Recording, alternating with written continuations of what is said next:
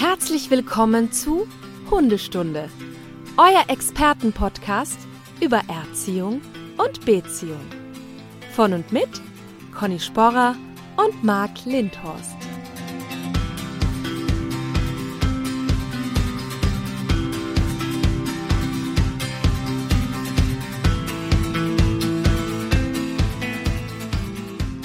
Einen wunderschönen guten Morgen, Conny aus dem verschneiten Norddeutschland. Hallo Marc. Bei uns ist schon alles an Schnee weg. Ich freue mich jetzt einfach nur noch an, auf den Frühling. Wie weg? Es ist wirklich wieder Alles weg. kahl. Kahl. Ja, und es wird warm. Ja, vielleicht hast du es hierher geschickt oder so. Also Ja, ja. Hier liegt an, angeblich am Wochenende 60 Zentimeter Neuschnee. Wow, tatsächlich. Also Kleinsthundehalter aufgepasst, ne? also, dass die Hunde dann nicht aus Versehen in so einer Schneewehe weg sind. Marc, wir haben ja heute ein cooles Thema, mehr Hundehaltung. Ich glaube, wir sind beide sehr erfahren auch mit dem Thema in unterschiedlichsten Konstellationen.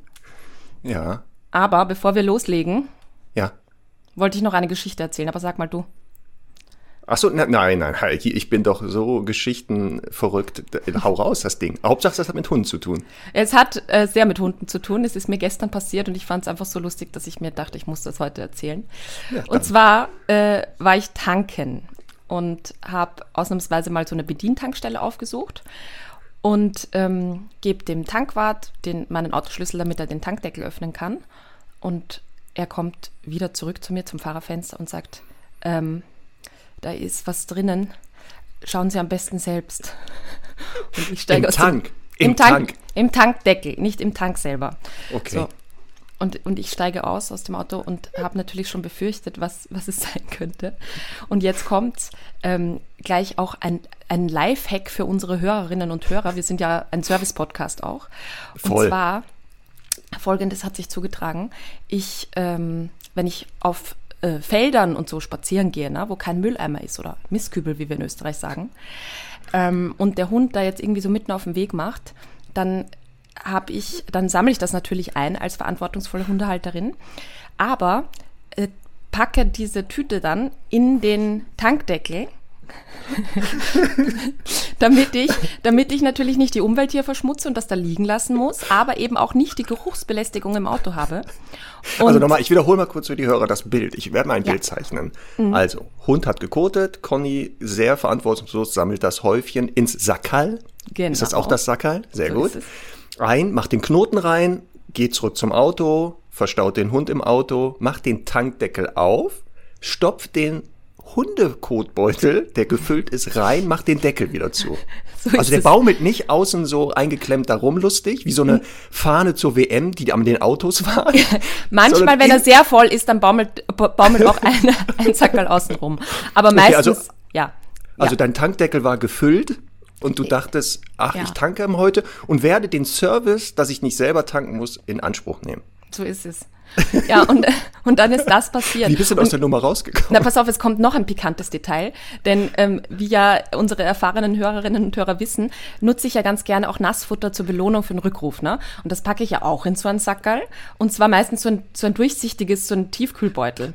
Und Ja. ähm, da, da habe ich halt so drei Löffel reingemacht und habe dann ähm, habe dann aber aus Recyclinggründen genau dieses Sackerl dann auch nochmal eben für die Entsorgung des Kotes verwendet. Das heißt, es war jetzt nicht nur ein, ein Gackerl-Sackerl, sondern es war auch ein durchsichtiges Sackerl. Und, ähm, und dann habe ich, ich bin einfach mit Ehrlichkeit und, und Offenheit daraus gekommen. Ich habe dem, dem Tankmann einfach die Geschichte erzählt. Und er hat äh, das verstanden und hat gesagt, ach Gott sei Dank, ich habe schon gedacht, jemand hat Drogen versteckt. und das finde Oh ich einfach am allerbesten. ja, genau. Also die Reaktion des Tankwarts, Ja. sehr gut. So, das war ein Schwank aus meinem, aus meinem Leben. Also nicht, dass du hier einen Trend Mhm. kreierst. Also aufpassen. Es kann sein, dass die Autoindustrie jetzt sagt, Moment, Hundehalter haben bestimmte Bedürfnisse und wir werden neben den Tankdeckel noch ein extra Fach machen für die Vollkotbeutel. Wie cool ist das denn? Ich, also, ich meine, ich habe ja eh tausend Ideen für Hundeautos, ne? die habe ich auch schon mal zusammengeschrieben.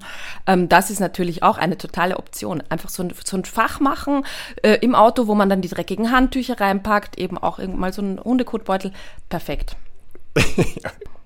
Aber dann muss, aber dieses Fach, dieses Fach, also dein Auto, ne, wenn das dann für mehr Hundehalter wäre, dann muss das Fach ja richtig groß sein. Also überleg, du hast vier, fünf Hunde, mittelgroß Ja. oder so doggenartig. Also da ist das ja schon eher ein Kofferraum. Ja, da könnten wir jetzt gleich einsteigen bei den, bei den Nachteilen der Mehrhundehaltung. Das wäre nämlich einer, dass man, finde ich, oft unterschätzt, wie viel Platz so ein Hund plus brauchen. Ja, aber guck mal, Raum ist in der kleinsten Hütte, sagt man. Ich sage ja immer, äh, der, also ob man jetzt ein Haus hat, braucht man nicht für einen Hund oder mehrere Hunde. Die passen da schon rein. Also ist ja auch Geschmackssache. Also wenn du so vier Doggen hältst und äh, du hast eine kleine Wohnung, dann heißt das halt, egal wohin du guckst und dich drehst, da ist schon ein Hund. Ja, ich finde das in der Wohnung auch nicht schlimm. Das ist einfach so Geschmackssache. Also im Sinne von, ähm, ich, ich wohne in einer kleinen Wohnung und da sind auch mal zwei, drei Hunde. Das stört mich überhaupt nicht, weil die ja brav auf ihren Liegestellen auch sind. Aber ähm, im Auto finde ich schon, dass es äh, eben oftmals unterschätzt wird und man sich im Zweifel auch mal ein größeres Auto anschaffen muss. Und dann bei so Sachen wie äh, im Restaurant oder so, da wird es dann schon mal auch, finde ich, ein bisschen unangenehm, wenn dann drei äh, Golden Retriever da liegen. einfach weil, weil, ja, weil der Platz einfach auch oft nicht da ist. Und natürlich dann oftmals auch eine, wie soll ich sagen, auch eine potenzierte Geruchsbelästigung dazu kommt. Insofern, ähm, das finde ich einen, also wenn wir schon so bei Vor- und Nachteilen sind, finde ich einen großen Nachteil an mehreren Hunden. Dass sie viel Platz brauchen. Was sind denn für dich so Nachteile von, von Mehrhundehaltung? Es gibt keine Conny. Was? Es gibt gar keine Nachteile von Mehrhundehaltung. Das ist so super, das ist so klasse, dass man mehrere Hunde hat. Also jetzt zum Beispiel bei dem Wetter ist es super, wenn ich mit Herrn Doktor und Charlie unterwegs bin und die dann beide die Pfoten sich da die Schneeklümpchen gesammelt haben und ich nicht nur vier Pfoten sauber machen darf, sondern acht Pfoten. Ja, das, das, ist, zum Beispiel auch, finde ich, so schön. Und ich finde auch, ähm, ich finde auch, dass auch, was, was so Dreck betrifft, ne, finde ich einfach auch, einfach, äh, ja, wie gesagt, es potenziert sich. Ähm, man hat einfach irgendwie das Doppelte an Dreck. Das muss man einfach mal so sagen. Ähm, also vielleicht, ja, einfach für alle, die sich jetzt überlegen, auch einen neuen Hund zu nehmen, wir fangen einfach mal mit dem Negativen an, wie man das so machen soll, und hören dann mit dem Genau. Positiven auf. Genau. Also ja, doch, hat Nachteile. Also ich genau ähm, habe damals ja mit Onno, dem Mops, gestartet, Einzelhund und dann relativ schnell ja die Mehrhundehaltung kennengelernt, weil ich dann in eine Gruppe kam mit mehreren Hunden, jetzt auch wieder mit zwei Hunden lebe. Ähm, und der, also ein Nachteil, den man auch bedenken sollte, ist zum Beispiel die Kosten. Ein Hund kostet Geld, zwei, drei kosten halt mehr. Also ob das jetzt Futter ist, ähm, oder auch aufpassen, nicht unterschätzen. Ich weiß nicht, wie das bei euch in äh, Österreich ist. Hier ist das so, dass du für den ersten Hund Hundesteuern zahlst, was ganz normal ist. Und für jeden weiteren zahlst du immer mehr. Also es gibt hier keinen Rabatt in Deutschland, dass man sagt, so zwei, drei Hunde, da zahlen sie weniger. Es wird immer teurer. Also das nicht unterschätzen. Das ist in Wien auch so. Und kann mir das mal einer erklären, bitte? Also ich Ja. meine, Wien ist ja sowieso dafür bekannt, dass äh, so die Regierung nicht wahnsinnig, also die Stadtregierung nicht besonders hundefreundlich ist, auch wenn das manchmal suggeriert wird. Ähm, und der erste Hund kostet tatsächlich 72 Euro und jeder weitere Hund dann 105 Euro. Ja. Ja, das kommt ja aus einer Zeit, diese Hundesteuer, ähm, wo Menschen Hunde gehalten haben, die hatten halt viel Geld. Und dann sagte der Staat, okay, dann ein Teil davon könnt ihr ja mal der Gemeinschaft geben. Und aufpassen, es diente eigentlich zur Begrenzung der Hundepopulation. Ja. Ähm, das heißt, zu sagen, wer viel Geld hat, der kann sich das leisten. Aber so der normale Durchschnittsbürger nicht. Und äh, leider, in, da sieht man, das ist Überlauf der Welt. Wenn einmal eine Steuer eingeführt wurde und man sich so dran gewöhnt hat, aufregend, dann geht die ja nie mehr weg. Also das bedenken Kosten, Steuern. Dann äh, Sache, äh, Futter haben wir gesagt. Versicherung, da ist wieder der Vorteil, ähm, da kriegt man Rabatt. Das habe ich festgestellt. Wenn du bei der gleichen Versicherung die nächsten versicherst, die kommen dir entgegen, ist aber auch Geld. Ja. Also das sind so finanzielle Geschichten, da Aber- muss man schon mal drüber nachdenken. unabhängig von dem allem, ne? für mich ist der größte Nachteil, dass man im Grunde einfach es doppelt so schwer hat mit Erziehung, finde ich. Also Äh, ja, da, da gebe ich dir, ja. Da, Erziehung und Training, also wir sind uns ja einig und ich hoffe, das sind alle Hörerinnen und Hörer auch. Wenn äh, ein zweiter Hund ins Haus kommt, muss der erste natürlich wirklich sehr verlässlich schon erzogen sein, weil sonst hat man wirklich die Kacke am Dampfen. Auch alles selber erlebt, also da kommen wir später noch dazu. Aber ich, äh, ich finde einfach, ähm, nur so als kleines Beispiel, jetzt kommt der neue Hund, der hat gerade mal Sitz und Bleib kennengelernt, jetzt setzt du den ersten Hund da ab, äh, setzt den zweiten ab, dann steht äh, der, der zweite wieder auf, dann ist der erste aber auch abgelenkt davon, dann musst du den wieder hinsetzen und so weiter. Ähm, also so als kleines Beispiel, aber auch, was ich auch wirklich ätzend finde, ist, und das kann mir wirklich jeder, äh, also das, das kann man einfach nicht widerlegen, diese Gruppendynamik, die da manchmal auch entsteht. Ne? Es ist ja, also einen Hund vom Jagen abzuhalten, sollte ja möglich sein. Ähm, ein, also zwei Hunde, wo halt einer quasi zur, zur Jagd bläst, ist halt einfach schon mal eine doppelte Herausforderung. Oder auch so ähm, Hundereibereien. Ne? Da ist ja dann meistens einer dabei, der dann alles regeln will und oder ein, ein Rüder, der auf die Hündin aufpassen muss und so. Boah, das ist echt nervig. Also ja. einfach die Kontrolle und so, das finde ich, das finde ich echt mühsam. Genau, und aufpassen, das kommt von zwei Menschen, die sich professionell mit ja, beschäftigen tagtäglich. Genau. Ähm, und auch wir haben genau diese Phänomene, also das ist ja, was wir auch immer wieder sagen, unsere Hunde sind nicht perfekt, das sind ganz normale Hunde. Ja. Ähm, und was du beschreibst, genau der Faktor Zeit, der wird von vielen unterschätzt bei der Mehrhundehaltung. Also viele schaffen sich einen weiteren Hund an, weil sie sagen, ach, dann hat der alte Hund oder der bestehende Hund wenigstens einen zum Spielen und so. Und mhm. dann kommen so Phänomene, wie du gesagt hast. Der eine hat so ein bisschen Bock auf Randale draußen und plötzlich hast du zwei oder drei, die das tun. Ähm, deswegen dieser Faktor Zeit oder gerade dieses Beobachten, was macht der bestehende Hund oder was machen die, die Hunde und diese Dynamiken, kann zu einem großen Nachteil werden. Also mhm. deswegen werden wir heute so ein bisschen, deswegen sind wir der Service-Podcast, was man vorab vielleicht überlegen sollte, welche Aspekte man bedenken muss. Ähm, ist man mehr hundetauglich und so. Da werden wir heute so Stich ja. für Punkt für Stichpunkt abarbeiten und am Ende weiß dann jeder, sollte ich mir einen weiteren Hund leisten oder in die Gruppe holen oder lieber sagen, ich gehe dann nochmal auf Anfang und werde dann einige Sachen erst vielleicht nochmal machen. Genau. Ähm, ja, ich, ich kann auch da aus persönlicher Erfahrung sagen, man tendiert ja oft dazu, also entweder als Ausrede oder weil es halt tatsächlich so der Gedanke ist, dass man sich einen zweiten Hund nimmt oder auch von mir aus einen dritten, um zu sagen, die, der bestehende Hund oder die bestehenden Hunde, die sollen etwas davon haben. Also das soll eine Bereicherung sein, weil die können dann halt spielen und kommunizieren und so weiter. Und ich finde, realistisch betrachtet ist es oft so, dass man, wenn man zwei Hunde hat zum Beispiel, dann ja doch sagt, ja, dann lasse ich die mal lieber zu Hause, weil eben, keine Ahnung, da ist kein Platz oder zwei Hunde irgendwo mitzunehmen, ist dann doch irgendwie mehr als mal einen Hund mitzunehmen. Und ich finde, dass es oft dazu führt, dass sie sogar eher ein bisschen zurückstecken müssen, was so den Alltag betrifft. Oder man denkt halt, ja, keine Ahnung, ich mache jetzt nicht die große äh, Beschäftigungsrunde, sondern gehe mal eben da irgendwo einfach schnell Pipi machen, weil es ist mir zu anstrengend. Also das erlebe ich ganz oft, dass es ähm, eigentlich so als, als Bereicherung gedacht ist und dann eher dazu führt, dass man auch ein bisschen, wie soll ich sagen, bequemer wird oder ja, gewisse Dinge halt einfach nicht mehr so, so gerne macht wie vorher. Und das finde ich echt einen wichtigen Punkt nochmal.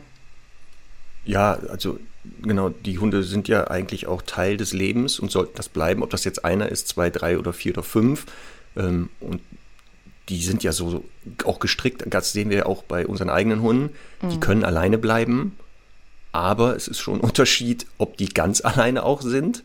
Also wir gehen nur mit einem spazieren oder ob die zu zweit sind. Ähm, und deswegen dann so Sachen, die du sagst, ja, stimmt, man darf jetzt nicht sagen, ja gut, die Hunde haben sich da irgendwie und das brauche ich, dann brauche ich die ja nicht immer überall hin mitnehmen. Mhm. Also das, aber ich, manchmal habe ich auch so dieses, wo ich denke, ja, müssen die jetzt mit ins Restaurant, mhm. lieber zu Hause lassen, die sind ja nicht ganz alleine. Ähm, deswegen kann ich das gut nachvollziehen, diesen Einwand. Und das muss auch jeder einmal selbst überprüfen, ob er nicht auch so dazu tendiert. Ich habe auch gleich einen Tipp, weil ich das ja oft irgendwie so mitkriege. Und wir haben auch eine Frage dazu bekommen, ähm, ob es quasi sinnvoll ist. Also da hat äh, Sabine geschrieben, sie hat eine dreijährigen, einen dreijährigen Havaneser und jetzt seit vier Monaten eine acht Monate alte Pudeldame dazu. Und sie geht jetzt immer getrennt mit denen, weil das viel stressfreier ist. Und ob das sinnvoll ist oder nicht. Und wir können da beide nur ganz laut, laut rufen, ja, es ist viel sinnvoller und es ist auch ganz, ganz wichtig.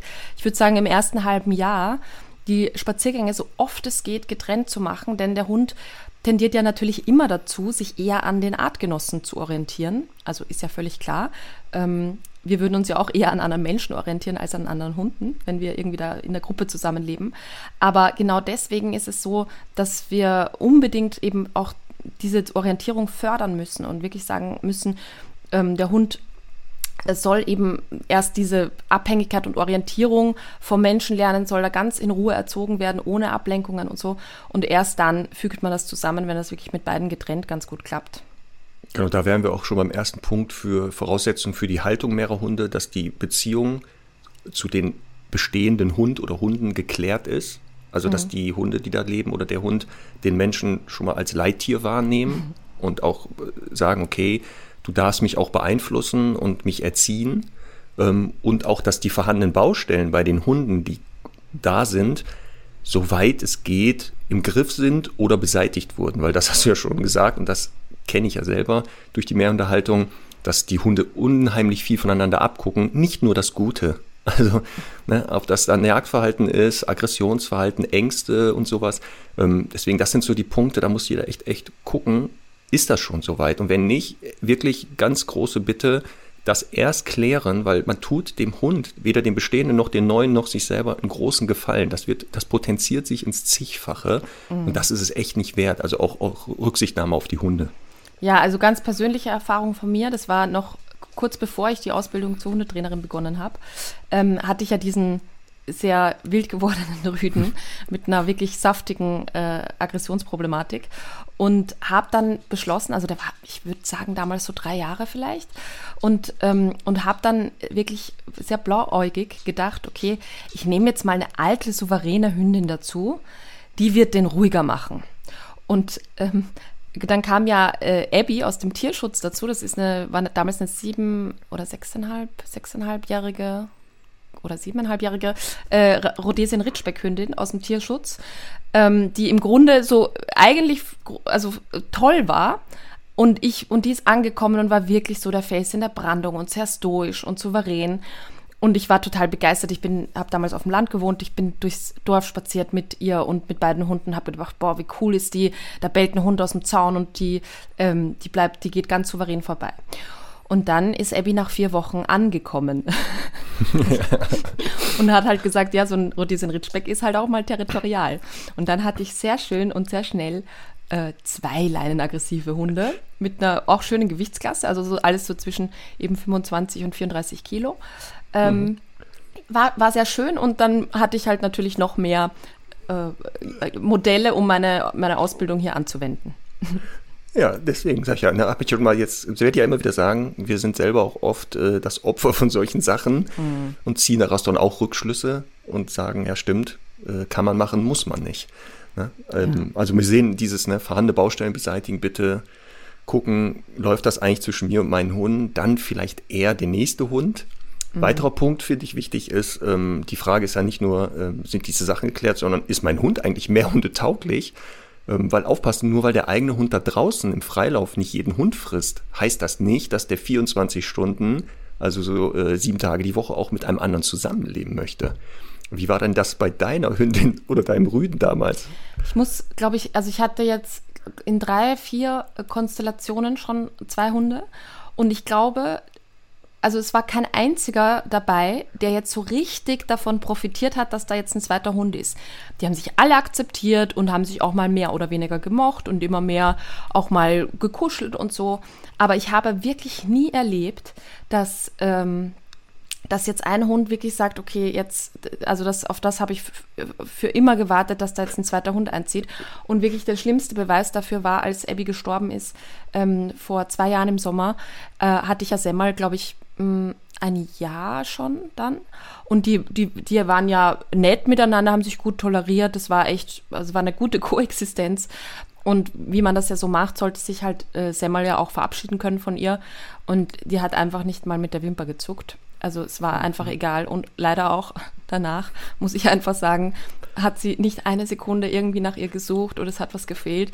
Und so traurig das klingt, ne, so gut finde ich das auch, weil ich finde einfach irgendwie toll, wenn man sagen kann, ja, da geht jetzt, ähm, keine Ahnung, der erste Hund mal äh, irgendwie, äh, keine Ahnung, mit dem Partner raus oder so und der zweite kriegt keine Krise, weil er jetzt da alleine sein muss, sondern die Orientierung und die, die Beziehung, die, die größt wichtigste, die wichtigste Beziehung, die ist halt beim Menschen und nicht bei dem anderen Hund. Ja, ich habe das auch, also jetzt mit den eigenen Hunden oder mit vielen Kunden erlebt, dass die ähm, Hunde, also der Hund oder die Hunde, die schon da waren, selten von einem weiteren Hund begeistert waren und gesagt haben, ey, voll gut, endlich hast du erkannt, dass wir hier einen neuen Lebenspartner in der Familie brauchen. Hier ist es so langweilig und so. Ausnahmen bestätigen die Regel. Es gibt ja dann auch Hunde, die sagen, total super, bitte noch drei Hunde zusätzlich bitte dann holen. Aber eher ist das ja so, dass die, wenn du den neuen Hund da einführst, dich angucken und sagen, ist das jetzt dein Ernst? Ey, wir haben hier zwei, drei Jahre gebraucht, dich zu erziehen. Und jetzt holst du hier einen neuen rein, da geht das ja alles von vorne los. Ne? Ja. Ähm, und deswegen ist auch das, dieses, die Frage ja zum Beispiel, welcher Hund passt denn zu meinen Hunden oder zu mhm. mir? Ähm, wie war das damals bei dir? Also hast du dann wirklich dich hingesetzt und gesagt so, welcher Hund könnte denn zu meinem jetzigen Hund passen? Gab es da so Punkte, die du gesagt hast, die gucke ich mir mal an bei dem Hund, den ich da im Auge habe oder den ich suche? Ehrlicherweise nein. sehr ähm, gut, sehr gut, Herr Sporer. Ja, gut. ich habe ich hab, ähm, zum Beispiel bei dem, bei dem, äh, bei dem Rhodesien Ritschbeck, bei der Abby damals, habe ich halt eben auch so in Rassebücher ge geguckt und habe halt gelesen, ähm, ja, das ist ein sehr selbstsicherer Hund, sehr eigenständig, sehr stolz und so. Und das fand ich, also das hat so toll geklungen. Und ich habe hab dann sehr schnell ge gemerkt, was damit gemeint ist. Ähm, und ja, auch, also ich mir sind eigentlich die Zweithunde ehrlicherweise immer ein bisschen passiert. Und jetzt als äh, Semmel dazu kam, die sollte ja auch nur erstmal in Pflege bei mir sein und so. Und da war aber schon für mich das Kriterium, dass die jetzt einfach die alte Abby, die war ja damals 13, als die dazu gekommen ist, die sollte die einfach nicht nerven und, ähm, und wirklich mit ihr total tolerant sein und sie in Ruhe lassen. Und das war dann letztlich auch das Kriterium, dass ich gesagt habe, sie darf bleiben. Genau, weil hier ist ja die Frage ganz oft jetzt ähm, bei der Auswahl des nächsten Hundes oder der nächsten Hunde, da gibt es ja zwei Möglichkeiten. Ne? Gleich und gleich gesellt sich gern, mhm. was, was jetzt vom Charakter, von den Bedürfnissen, ähm, wenn wir darüber sprechen, oder Gegensätze ziehen sich an. Mhm. Und das ist auch immer die Frage, ne? weil das ja ganz oft auch für einen selber dann ist so, ähm, ich habe jetzt, sagen wir, ja, Herr Doktor ist ein Großpudel, läuft super, ich bin begeistert von dieser Rasse, ähm, warum hole ich mir nicht noch einen? Oder sage ich nicht einfach, ja, kenne ich jetzt schon, habe ich jetzt kennengelernt, ich möchte mal was anderes kennenlernen und vielleicht sogar, wenn ich mutig bin, hole ich mir genau das Gegenteil von einem Pudel, einen hochpassionierten Jäger oder einen äh, Hütehund, der aus einer Arbeitslinie kommt. Ähm, und man sollte nicht nur selber sich die Frage stellen, sondern auch dem Hund, dem Bestehenden, passt das denn zu dem?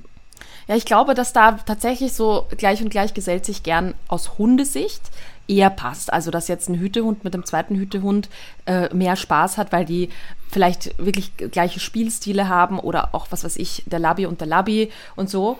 Ähm, das, das glaube ich, aus Hundesicht auf jeden Fall. Aus Haltersicht würde ich immer eher dazu tendieren, sich Gegensätze zu nehmen. Weil wenn man halt so zwei Granaten an der Leine hat oder äh, eben dann im Freilauf, finde ich das immer schwieriger. Da würde ich immer auch schauen, dass eben der eine Hund den anderen vielleicht auch so ein bisschen, ähm, ja, auch mal eben nicht hochpusht, sondern im Gegenteil eben auch mal ein bisschen Ruhe ausstrahlt.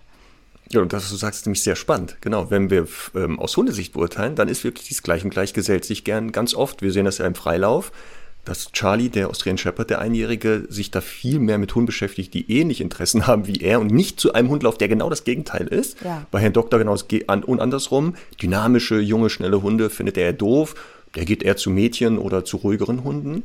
Aber die Halter ganz oft haben dieses, ähm, ja, ich möchte mal was ganz anderes haben ähm, mhm. und holen sich dann genau einen Hund, der zum Bestehenden vielleicht nicht so ganz passt. Und das ist in der Anfangsphase ja für die Hunde dann auch etwas anstrengend. Mhm.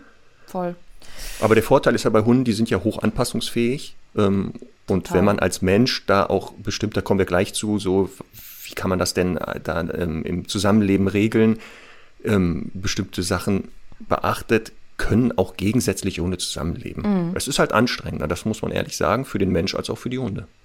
Ja, also man muss sich auf zwei verschiedene Bedürfnisse einstellen, aber ich finde, es kann durchaus auch sehr anstrengend sein, wenn halt wirklich, wie gesagt, zwei Hunde, die äh, sehr, sehr ähnliche Aktivitätslevel haben zum Beispiel, ähm, die halt auch wirklich dann beide so zu befriedigen und das gleichzeitig halt noch unter Kontrolle zu haben, finde ich halt immer auch äh, eine Herausforderung. Was mir noch ja. wichtig ist, ähm, es kommt ja oft äh, natürlich auch so, dass jetzt ein älterer Hund da ist und man sich einen Jungen dazu nimmt.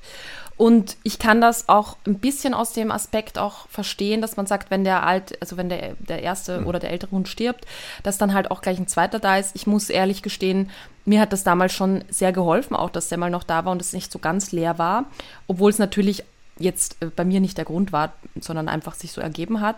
Aber ähm, das passiert ja manchmal. Ich möchte da nur, und ich nehme an, du siehst das genauso, einfach nochmal betonen, ähm, es muss natürlich, also es gibt ja oft den Mythos, und das war auch eine Frage von einer Hörerin, ähm, dass wenn der, wenn der äh, dann junger Hund dazukommt, dann erlebt der Alte so einen zweiten Frühling und ist äh, irgendwie lebt nochmal total auf und so und, und das aktiviert den.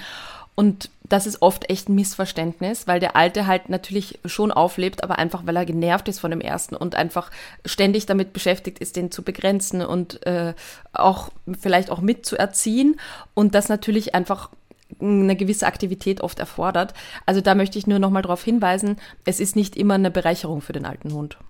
Nee, da kommen wir auch zu einem Punkt, äh, welcher Hund passt zu den bestehenden Hund oder mhm. zum Hund, der Altersunterschied. Also solche massiven, also Abstände von, ich weiß nicht, der Hund ist 13, 14 und dann hole ich mir einen acht Wochen alten oder einen Halbjährigen, würde ich nicht empfehlen, was du gesagt hast, genau aus den Gründen, ähm, dass ein älterer Hund ja ganz andere Bedürfnisse hat und oft genau mit solchen quirligen jungen Hunden völlig überfordert ist und mhm. dann gezwungen wird, sich damit zu beschäftigen, aber eigentlich sagt, nee, ist jetzt nicht so mein Ding. Vor allem, wenn die Leute das dann auch nicht erkennen und da eingreifen. Mhm. Deswegen, ich rate auch immer, und ich sehe das unter den eigenen Hunden, die ich bisher hatte, wenn es um mehr Hunde ging, so ein Abstand zwischen drei, fünf Jahren zwischen den Hunden, der ist so ganz ideal. Das heißt also, wenn ich einen 13-Jährigen habe, dann kann ich mir einen 10-Jährigen holen, also einen zweiten Rentner oder so einen etwas älteren Erwachsenen. In die andere Richtung genauso, wenn ich jetzt einen Welpen mir hole ähm, und dann nicht aushalten kann, den nächsten Hund zu holen, würde ich nicht empfehlen. Ich würde den Welpen erstmal erwachsen werden lassen, mhm. dass dann der, aber der neue Hund äh, so zwischen drei, fünf ist. Dann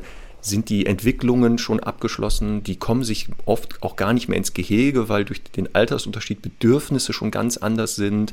Ähm, deswegen wäre so mein Tipp, die Abstände so zwischen drei bis fünf Jahren zwischen den Hunden immer, wenn man das einhält, sieht man für die Hunde und für einen selber viel entspannter im Zusammenleben. Mhm. Und wie siehst du das mit den Geschlechtern? Also ja, da ist ja die Kombinationsfreudigkeit sehr hoch und mhm. hier gibt es eigentlich keine Kombination wo ich jetzt äh, unter den eigenen Hunden, also ich äh, habe zusammengelebt mit Rüde Rüde, so wie jetzt. Mhm. Hier leben zwei Rüden zusammen, aber auch dieses gemischt geschlechtliche, mhm. ein Rüde, eine Hündin, jetzt, dann war das ein Rüde, zwei Hündinnen mal oder zwei Rüden, eine Hündin. Mhm. Ähm, ja, man sollte sich das einmal auch vorher anschauen, mhm. weil, also wenn man sagt, ich habe jetzt einen Rüden, ich hole mir einen zweiten Rüden dazu, mhm. dann wird es intern vielleicht äh, zu Problemen kommen wenn es um Sexualität geht, weil die sich ja auch als Konkurrenten wahrnehmen können. Mhm. Ähm, extern aufpassen kann es sein, weil sie eben beide Kleiderrüden sind, sie potenzieren sich dann Konfliktpotenzial, weil die sagen, so, wir beiden leben zusammen, ja. jetzt halten wir auch zusammen. Mhm. Und deswegen ist da, also ich kenne da keine Kombination, wo ich sage, wenn man die macht, wird es immer gut gehen. Du hattest das ja auch, ne? Rüde und Hündin. Alles hatte ich und ich finde, ich, nee, zwei Rüden, glaube ich, hatte ich noch nie. Ähm, aber ich, ich kenne natürlich auch alle Varianten und ich, ähm, ich finde, das ist total von dem ersten Hund abhängig und natürlich auch wie so ein bisschen wie der zweite tickt. Weil es gibt, also wenn wir jetzt so Klischees bedienen, wie du sagst, also Rüde Rüde könnte eben sein, dass die äh, untereinander irgendwie sich in die Haare kriegen wegen sexueller Konkurrenz. Könnte aber eben auch sein, dass die eben wie die Klitschkos da die Straße entlang gehen und, ja. äh, und halt nochmal eben doppelt äh, Streitpotenzial haben. Ähm, zwei Hündinnen kann sehr harmonisch sein, kann aber eben auch so sein, dass wenn, wenn sich mal wenn es mal eine Frauenschlägerei gibt, dann ist die meistens sehr, sehr nachtragend und lange.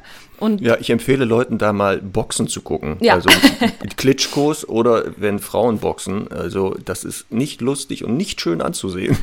Ja, und es ist halt tatsächlich so, dass das oftmals, also muss nicht immer so sein, aber die Erfahrung zeigt das schon, dass wenn sich Hündinnen mal in die Haare kriegen, dass es halt wirklich äh, oftmals dann auch nicht mehr äh, reparabel ist. Und ähm, das ist bei, bei Rüden, also so ein bisschen wie bei einer Wirtshausschlägerei bei Männern.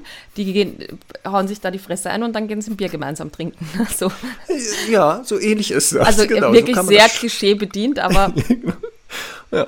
ja. Und da ist genau, was du sagst, ist echt richtig. Also wieder auch da, ähm, ob man sich jetzt eine Hündin zu einer Hündin holt oder mhm. einen Rüden oder so, das ist echt abhängig von den Hunden, die schon da sind. Mhm. Also wenn da für die bestehenden Hunde Sexualität ein wichtiges Thema ist, da wäre ich echt vorsichtig mit mhm. gleichgeschlechtlichen Hunden, weil das je nachdem, also wenn jetzt die jetzt nicht kastriert sind und das mal ein Thema wird, dass du sagst, also diese Beißereien oder sowas, mhm. wenn es um Sexualität ging, die ich da mitgekriegt habe oder mhm. wenn die Leute ins Training kamen, die sind viel, viel massiver, als mhm. wenn es darum geht, die streiten jetzt, weiß ich nicht, mhm. um Ball oder mhm. wer darf zuerst aus dem Auto hüpfen. Mhm. Ähm, und so muss man auch hier wieder gucken.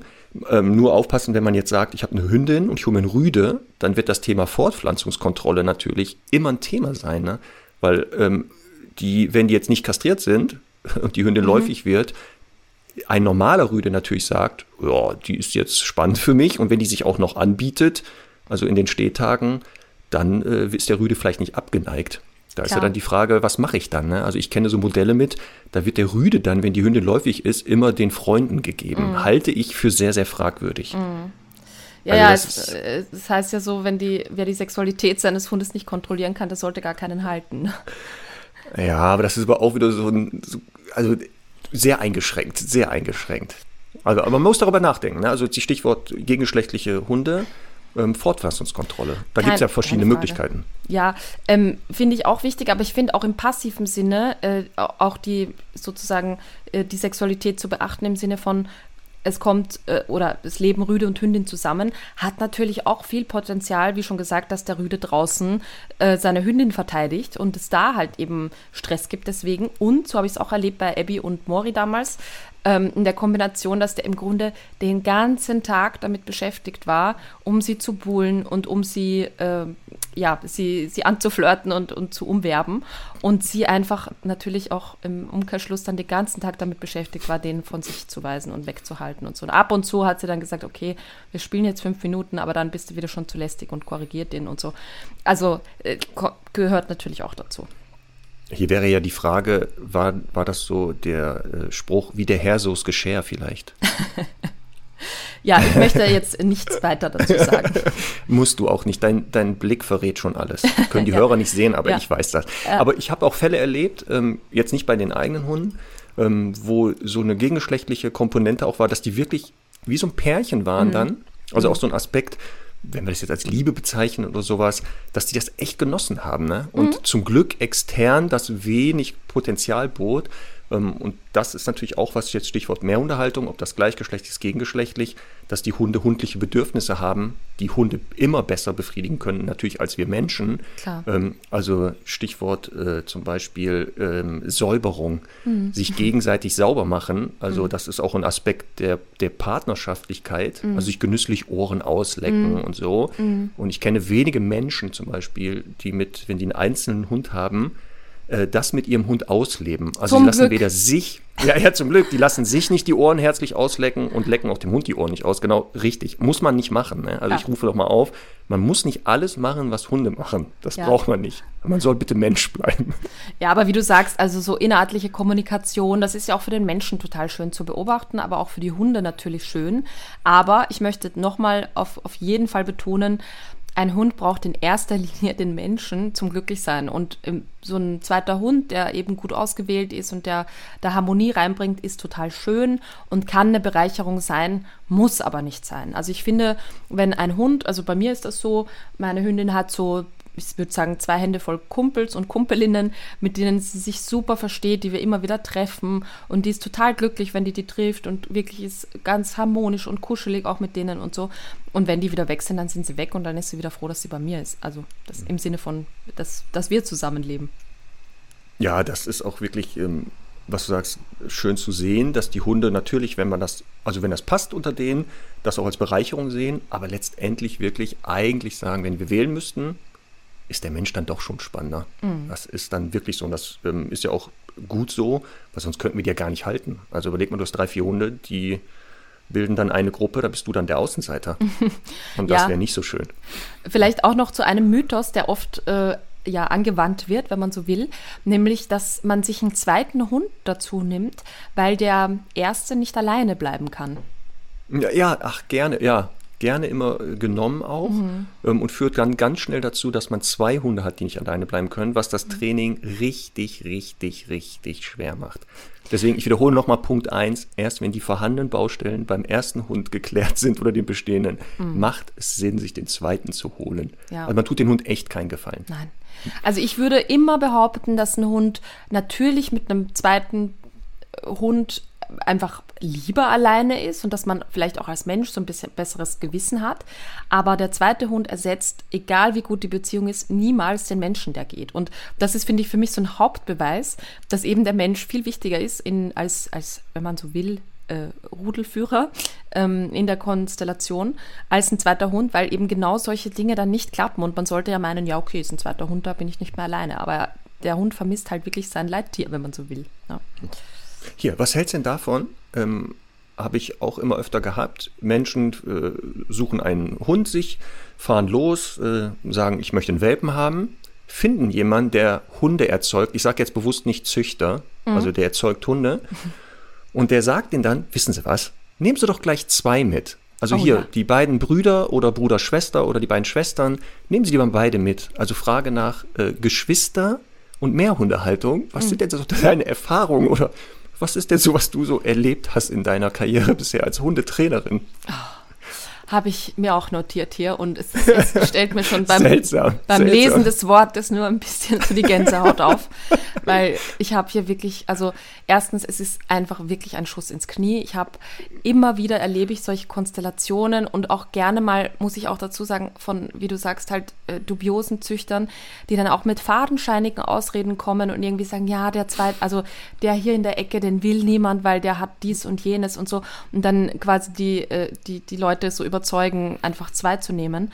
Und wirklich das Allerschlimmste, was mir passiert ist am Anfang auch meiner äh, Karriere als Hundetrainerin, äh, zwei sieben Monate alte Doggen als Wurfgeschwister genommen. Ja, herrlich. Mhm. Herrlich.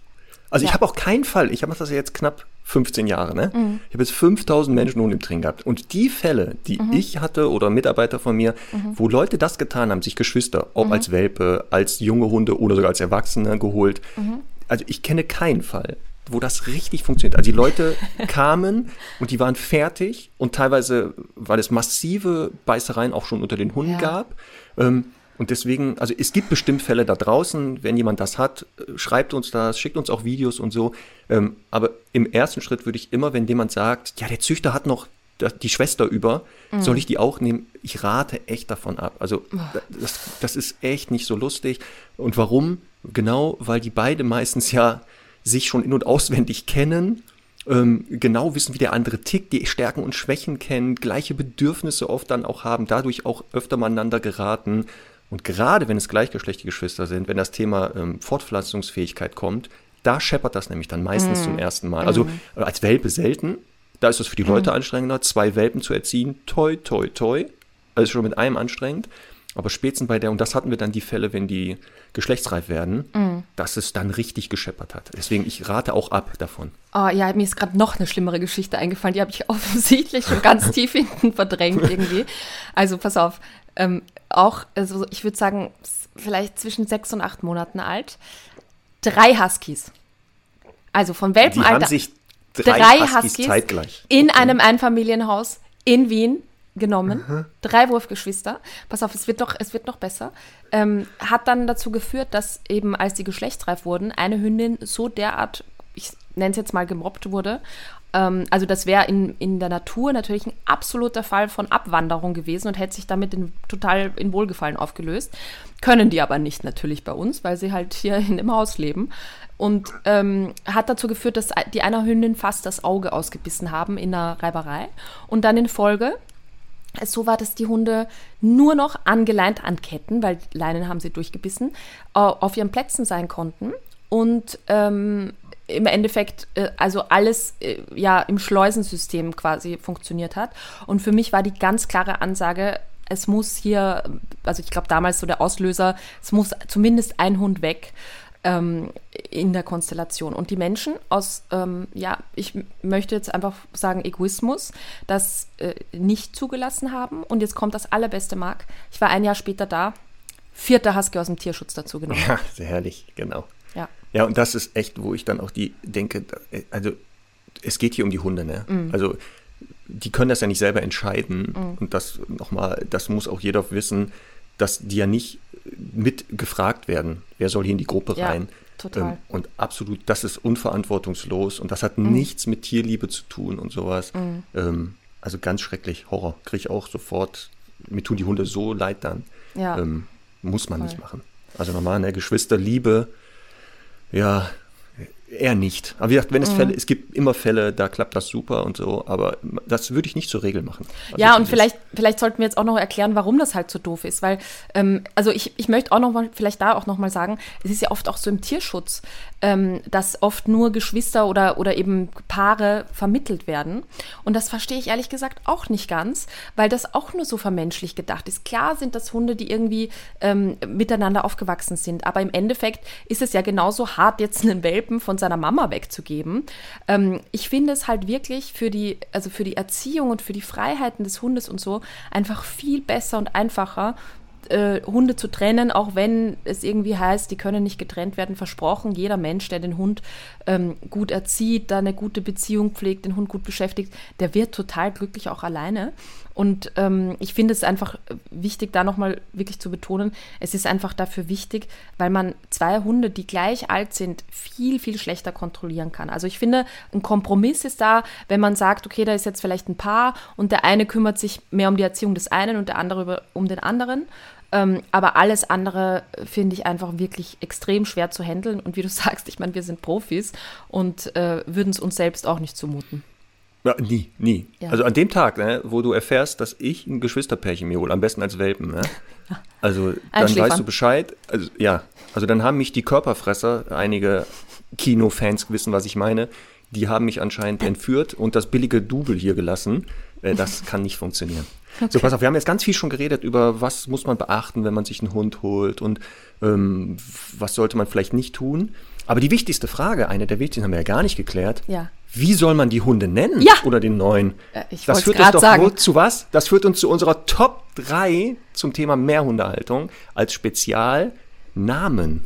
Und zwar die Top 3 Paarnamen oder Namen für Hundepaare. Conny und Max Top 3. Sehr gut. So, pass auf. Dann fange ich mal an, weil ich musste echt bei dieser Aufgabe tief in mich gehen und nochmal alle Hunde so durchgehen, die ich hatte. Und wir wollen jetzt wieder so eher entweder lustige oder skurrile Namenspaarungen ja rausholen. Nicht hier so Max und Fritz, das wäre zu leicht. Ja. Ähm, so bin ich bei Platz 3 angekommen. Ich hatte zwei Dackel mal im Training, ähm, zwei Rüden und die hießen, also der eine hieß Sheldon und der andere hieß Cooper. Also da weiß man schon, was das Hobby an, außer Hundehaltung anscheinend der Menschen noch waren. Ich sage nur Big Bang Theory, Okay. dieser skurrile Mitbewohner, äh, der aufgrund seiner Art aber zur Erheiterung sorgt. Und so war das bei denen auch ein bisschen. Also die wirkten so manchmal Ach, wirklich nett. wie Sheldon Cooper. Cool. Ja, Cool, sehr gut. dein Mein- Platz 3. Mein Platz 3, sehr simpel und nett. Ähm, Hunde von einer lieben Kundin von mir, Salt und Pepper. Ja, das ist auch schön. Salt and Pepper. Finde ich war auch eine, eine, Band damals in den, ich glaube, 90ern. Stimmt. War das stimmt, nicht Salt du's Pepper? Genau. Salt und Pepper, Die ja. so anzügliche Musik gemacht haben, sag ich mal. Ja, okay. Ja, da war ich noch zu klein, Marc. Ja, da hört ihr das auch jetzt nicht an. Also jetzt nicht gleich streamen Ja, bei Spotify okay. und Co. Das ist nichts für dich. Das, Ja, Salt und Pepper übrigens auch weiß und braun. Finde ich auch nochmal äh, äh, noch mal als pikantes Detail dazu. ja, das ist natürlich dann noch besser, ne? Also weiß Mhm. und schwarz und dann Salt und Pepper. Also alles richtig gemacht. Also wenn das nicht funktioniert hat mit dem Hund, dann weiß ich auch nicht. genau. So, dein Platz zwei. So, Platz zwei, Kundin, die ist immer noch bei uns im Training. Ähm, zwei Hunde aus dem Tierschutz, Coco Mhm. und Nat. Toll. Oh, das ist ein toller Super, Platz oder? zwei. Perfekt. Ja. Das finde ich gut. Also Ja. Coconut finde ich schon gut. Ja. Ähm, jetzt müsste der, wenn der nächste Hund kommt, müsste man überlegen, ob man dann, gibt es nicht irgendwelche Cocktails vielleicht? genau, Daiquiri Ja. oder so. Ich wusste ja. es. Ich wusste, wenn ich Ja. dich da nur hinbringe in die Richtung, kommt das sofort. Total. Sofort. Ja, ja, ja. Dass du sofort weißt, welche Cocktails mit Kokosnuss äh. Ja, äh, ich habe ja, ähm, ich habe ja auch so ein bisschen rumgefragt unter Kollegen auch, ob die gute Erfahrungen mit solchen Paarnamen haben. Mhm. Und jemand meinte, ich glaube, die Kollegin aus Würzburg, die Sophie, hat, glaube ich, geschrieben ähm, Tequila Sunrise. ja, sind wär- auch zwei gute auch Namen, super, ne? oder? Ja, Tequila Ja. und Sunrise. Und wirklich, und stell dir vor, du, du rufst sie mit Inbrunst auf der Hundewiese. es ist so ein schönes Gefühl. Also ich glaube wirklich, das Problem ist oft, dass man, dass der zweite Hund ja nicht so absehbar ist, sondern man sich erst im Laufe der Zeit entscheidet. Und deswegen oft eben nicht so kreativ ist in der, in der Namensauswahl. Aber ich finde, man sollte das immer im Hinterkopf behalten, dass wenn ein zweiter Hund kommt, dass man dann einen zweiten coolen Namen auch dazu äh, erfinden Ja, kann. oft hat er ja schon einen Namen, aber man kann Mhm, trotzdem auch, ja. ja. auch einen neuen Namen aufbauen. Also ich Ja, kenne ganz viele Hunde, das kennst du ja auch, die haben ja mehrere Namen. Also Ja. Aus, Nein, Schluss, Ja. Pfui und Fritz. Hier, ja. Sehr gut. Kommen wir Genau. zu, war das dein Platz zwei? Nee, du hattest noch Platz Nein. zwei noch nicht. Ich habe einen tollen Platz zwei. Jetzt kommt's. Und zwar zwei, zwei Collies. Ähm, und ich, ich weiß nicht, Marc, ich, vielleicht verlieren wir jetzt auch ein paar Hörer, ne? Aber ich bin, also ich bin als Kind mal von einem, von einem Collie auch so leicht gebissen worden in den Arm. Also nichts Schlimmes, aber der hat mich halt kurz festgehalten. Und ich bin seither, also nicht nur seither, sondern ich bin insgesamt bei Collies, das sind für mich ganz eigene, ist eine ganz eigene Spezies. Ich finde die immer so ein bisschen, mh, wie soll ich sagen, so ein bisschen lethargisch. Ich finde auch die Mimik immer schwer zu lesen, weil die so ein spitzes Maul haben, dann so viel Fell und so. Ähm, also ich meine das nicht böse, ne? aber ich finde, das ist nochmal so ein bisschen so ein ganz eigenes Wesen, so ein Collie. Und ähm, hier waren zwei Collies, die aus dem Tierschutz, glaube ich, auch übernommen wurden von der netten Halterin, ist schon einige Jahre her. Und zwar Jack und Rose.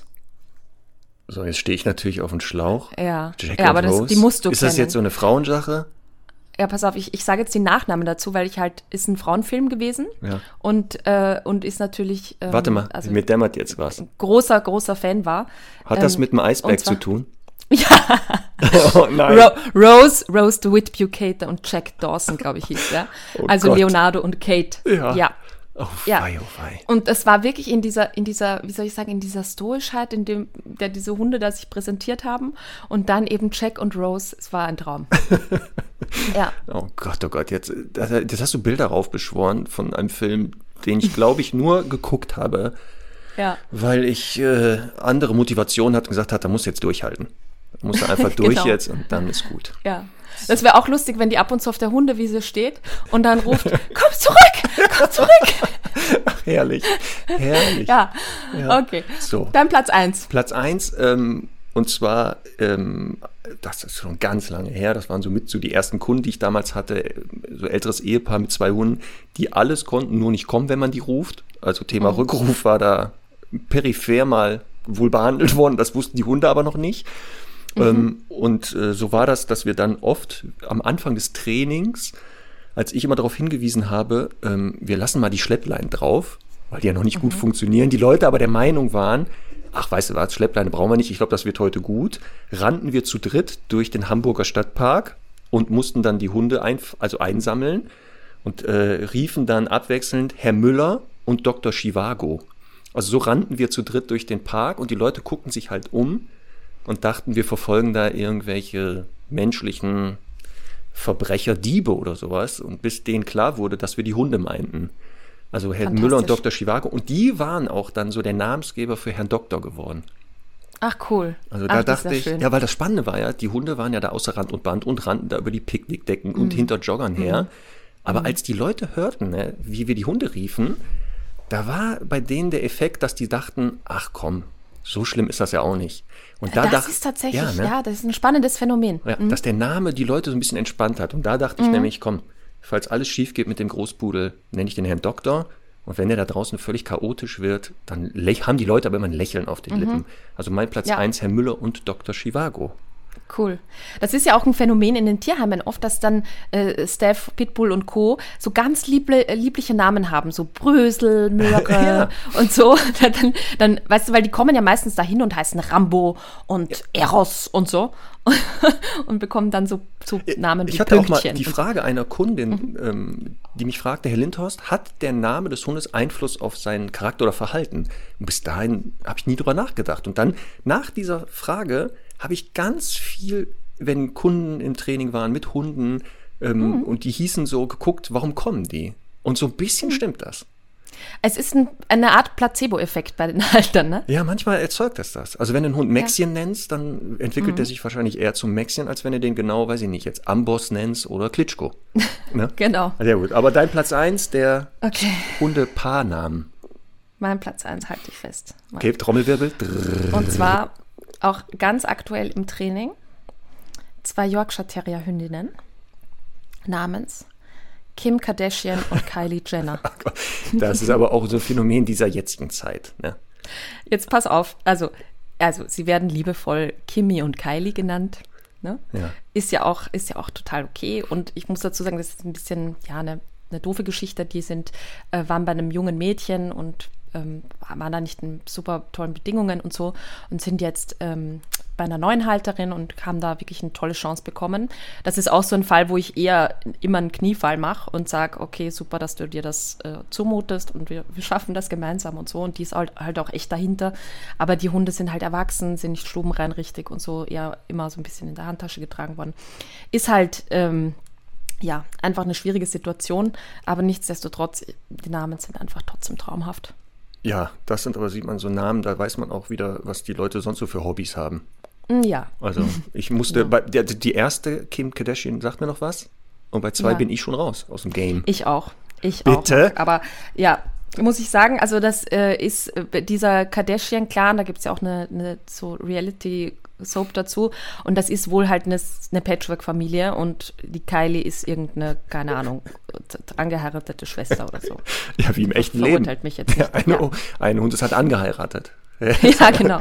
ist dazu Genau. Ja, sehr gut. Ja. Also man sieht, ne, also Namensgebung, ein, ein, ein Quell der Freude, ein, da können wir stundenlang drüber reden. Das wäre, glaube ich, nochmal Ja. eine eigene Folge, die Namen, aber das lassen wir. Ja. Das ist so Genau. abwegig. Sehr gut. Damals, ne, als du dann äh, gesagt hast, so zweiter Hund kommt dazu, Mhm. ähm, wie hast du es denn dann gemacht? Also da, der Tag kommt, du holst ja den Mhm. Hund. Und war das dann so, so äh, Hund war zu Hause, Tür auf, neuer Hund, guten Tag, hier ist er und vertragt euch Ja. mal? Oder Nee, ich habe die einfach, ich habe die einfach zusammen in eine Box getan und habe halt geguckt, was passiert. ich hoffe, die, die Hörer wissen, dass das jetzt ironisch von Conny gemeint war, ne? Ja. Dass das jetzt Ja. nicht ernst war. Also Stichwort, wie führe ich denn also einen neuen Hund in eine bestehende Gruppe ein? Genau. Im Endeffekt ist das ja auch ein Tipp für, was weiß ich, die Freundin bekommt einen neuen Hund und man möchte, dass die Hunde sich anfreunden.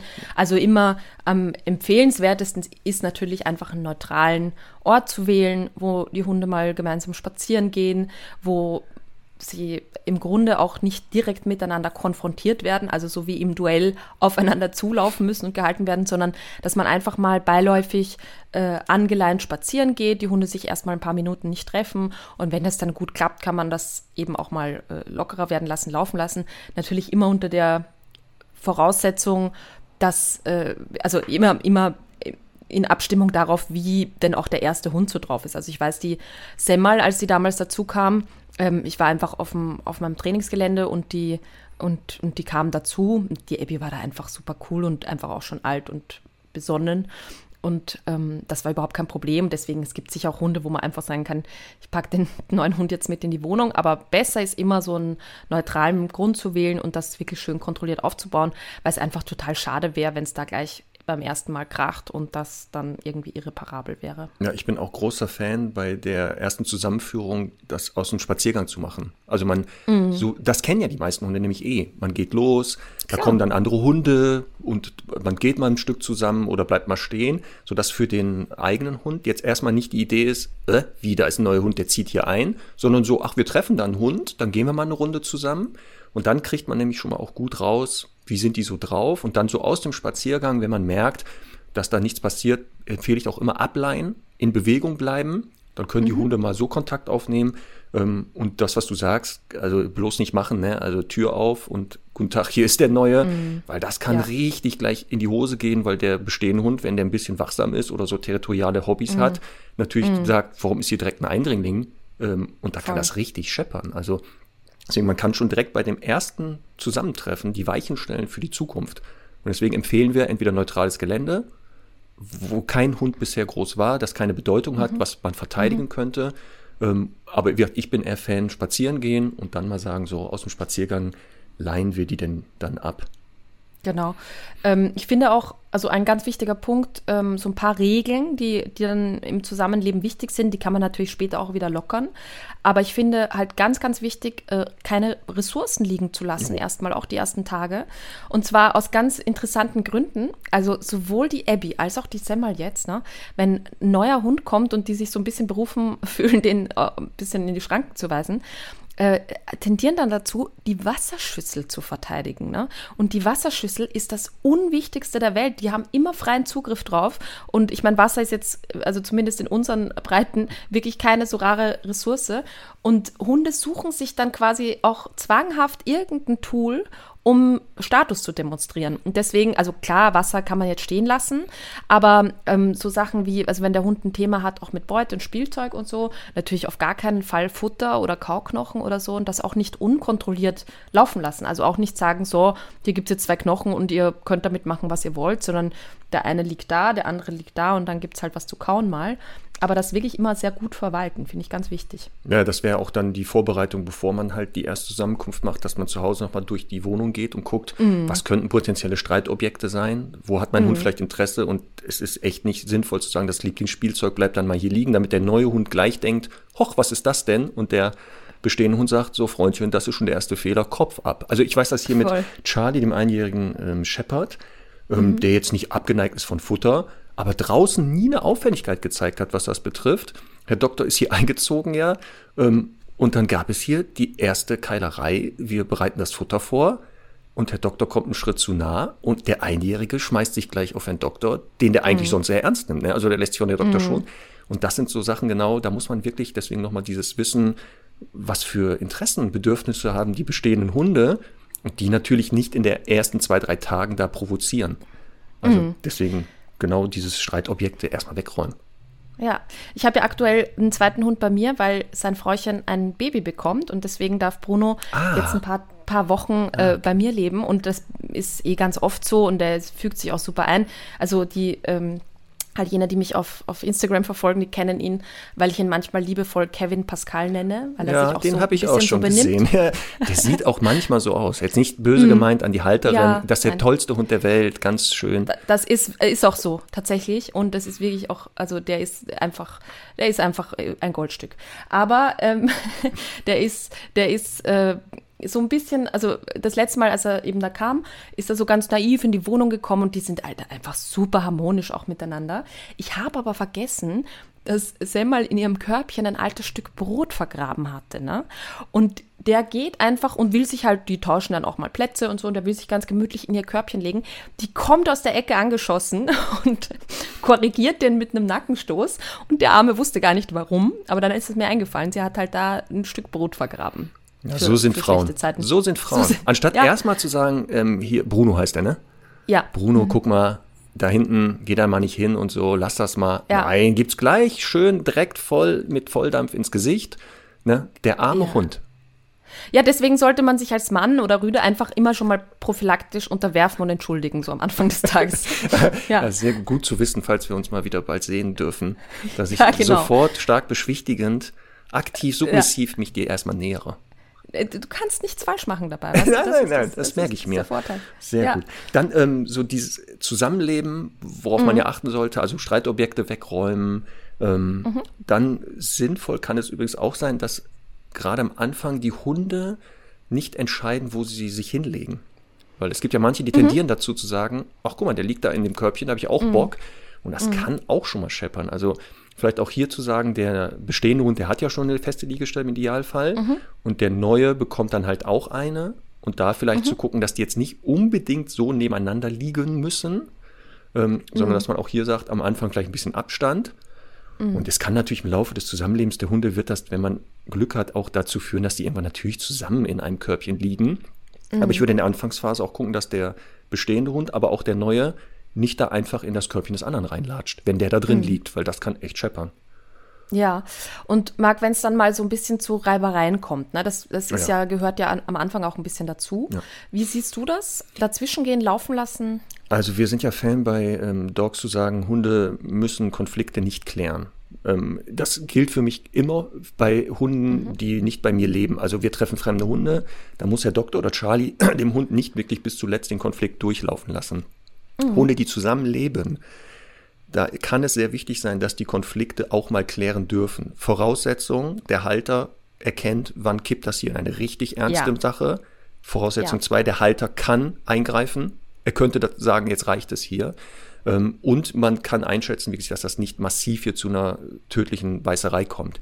dann kann Ja. das auch mal sinnvoll sein zu sagen, der eine hat einen Knochen und der andere muss merken, wenn er dem zu nahe kommt, dass der sagt, lass das, Mhm. klar kommuniziert und wenn man dann aber meint, man müsste es ausprobieren, dass man vielleicht auch mal einen auf den Deckel kriegt, weil Ja. dieser Konflikt dann geklärt ist und für die nächsten 15 Jahre im besten Fall das nicht mehr ein Thema ist und nicht so dieses Mhm. Schwelende ist. Aber wie gesagt, ich weiß nicht, wie das bei deinen Hunden damals war, wann der erste Konflikt da auftauchte, als die zusammenlebten. Oder jetzt mit Bruno war das ja auch relativ schnell. Ähm, ist aber, wie gesagt, da muss man echt überlegen, ob man das macht. Ne? Ja, ich finde aber vielleicht auch noch als Tipp, ich habe erlebt das immer wieder, dass äh, die Leute sagen, ja, jetzt ist da ein älterer Hund, der lässt sich so viel gefallen von den Welpen und so. und ja. äh, wo man so das Gefühl hat, der, ähm, der, es wäre schön, wenn der auch mal Bescheid sagen würde, aber seine Reitschwelle ist offensichtlich irgendwie zu hoch. Und ähm, da kann es manchmal sinnvoll sein, wie du sagst, auch aktiv dem anderen Hund mal ein Schweineohr zu geben und eben dem Welpen nicht, sodass der halt auch mal so eben aktiv auch mal etwas bekommt, um Status demonstrieren zu können. Jetzt natürlich immer unter der Voraussetzung, dass der jetzt den anderen Hund nicht frisst und so. Aber ich mache das in der Welpengruppe. Ähm, meine Kollegin Katja hat eine ganz, ganz nette äh, Labby-Hündin, die halt auch so super tolerant ist. Und ähm, wir machen das ab und zu halt, wenn wir eben sagen wollen, okay, jetzt sollte mal die ein oder andere Grenze gesetzt werden hier dem Welpen, dann bekommt die ein Schweineohr und die fängt wirklich super äh, souverän an, da wegzudrohen und so und hat auf einmal eine ganz andere Wichtigkeit. Finde ich auch immer eine ganz gute, ein ganz gutes Tool. Genau, und das müssen die auch, die ähm, Hunde, die ja zusammenleben, müssen ja auch kommunizieren dürfen. Und das bedeutet auch, Aggressionsverhalten ist Kommunikation, auch mal wirklich zu zeigen, ich möchte das nicht oder hier ist eine Grenze oder das ist mir wichtig, wenn das alles verhältnismäßig bleibt. Also ähm, es ist auch nicht unnormal, dass in den ersten Tagen der bestehende Hund oder die bestehende Hunde sehr viel aggressiv kommunizieren und den anderen oft sehr stark beschränken in den ersten Begegnungen, den anknurren und sagen so, hau ab, ich habe keinen Bock auf dich oder sowas oder Bewegungen sofort begrenzen, ähm, um auch dem neuen Hund zu suggerieren, so pass mal auf, du bist hier der Neue. Es gibt hier so ein paar Spielregeln unter uns, unter uns Hunden. Ähm, und wenn du dich dran hältst, alles super. Und das sieht man dann auch. Also wenn der neue Hund da ähm, sagt, okay, das sind hier anscheinend die bestehenden Regeln, dass dann auch relativ schnell der, der, der, der, das alles so dann auch mal laufen gelassen wird. Und die dann sagen so, und jetzt, okay, jetzt können wir mal spielen und jetzt können wir was machen. Und nicht sagen, was so menschlich naiv wäre, komm ja hier rein und du kannst dich auch überall hinlegen, wo du willst und ach, geh mal an meine Spielzeuge und so, sondern die Hunde sind da ein bisschen anders. Und das Ja, muss man dann halt bedenken. Äh, Ich finde auch ganz wichtig, hier nochmal zu betonen, ähm, wir Menschen tendieren dann immer dazu, die Hunde so behandeln wie, wie Geschwister. Also wie wenn wir Kinder hätten und jetzt Ja. hier äh, Geschwister sind, die man alle gleich behandeln muss. Und es ist eben in der Tat total wichtig, auch die Hierarchien, also auch die natürlich gegebenen Hierarchien, so ein bisschen äh, einzuhalten und nicht sagen, auch der Arme, der hat jetzt mal eins drüber gekriegt, jetzt wird er getröstet und auf die Couch ge genommen.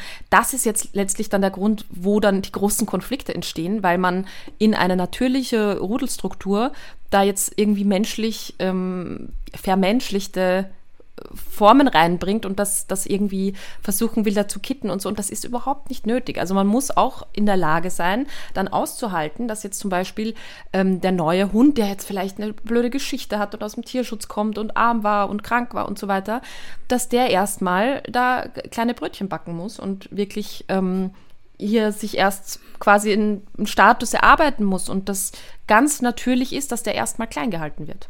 Ja, und da sprichst du mich einen wichtigen Punkt an für das harmonische Zusammenleben von Hunden, dass man halt akzeptiert, dass das Hunde sind und dass die untereinander Strukturen anders etablieren und festigen und aufrechterhalten, als wir Menschen das immer so als demokratisierte Wesen machen. Ja. Ähm, Und das ist auch eine wichtige Fähigkeit, die man als Mehrhundehalter haben muss, zu erkennen, was läuft hier gerade, also kann ich es laufen lassen oder nicht, und Ja. auch aufpassen, wer setzt sich hier wie durch, wer hat hier wohl Ambitionen, Interessen, muss ich die im Zusammenleben mit den Hunden nicht berücksichtigen. Also Beispiel Futter hatten wir schon gesagt.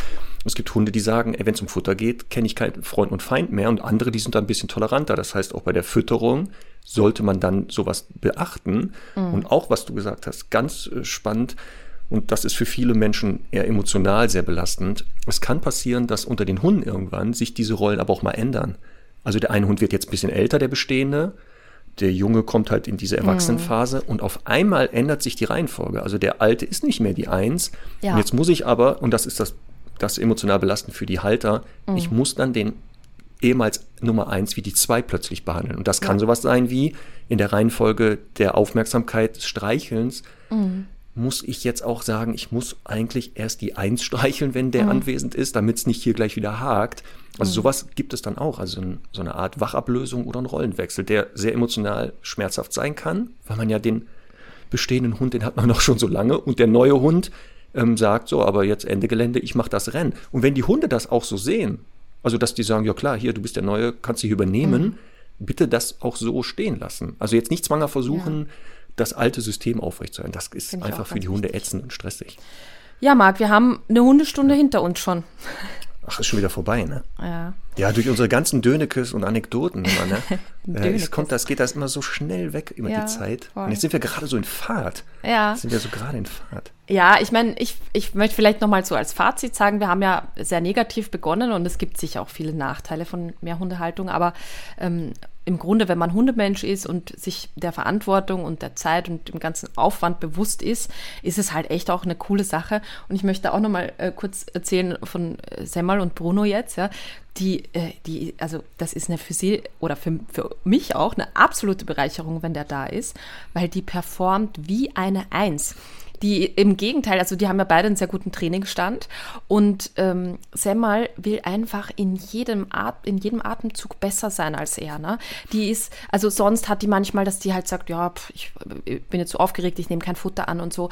Die möchte halt auf jeden Fall zuerst das Futter haben und die wartet zu viel braver und die kommt viel schneller und so.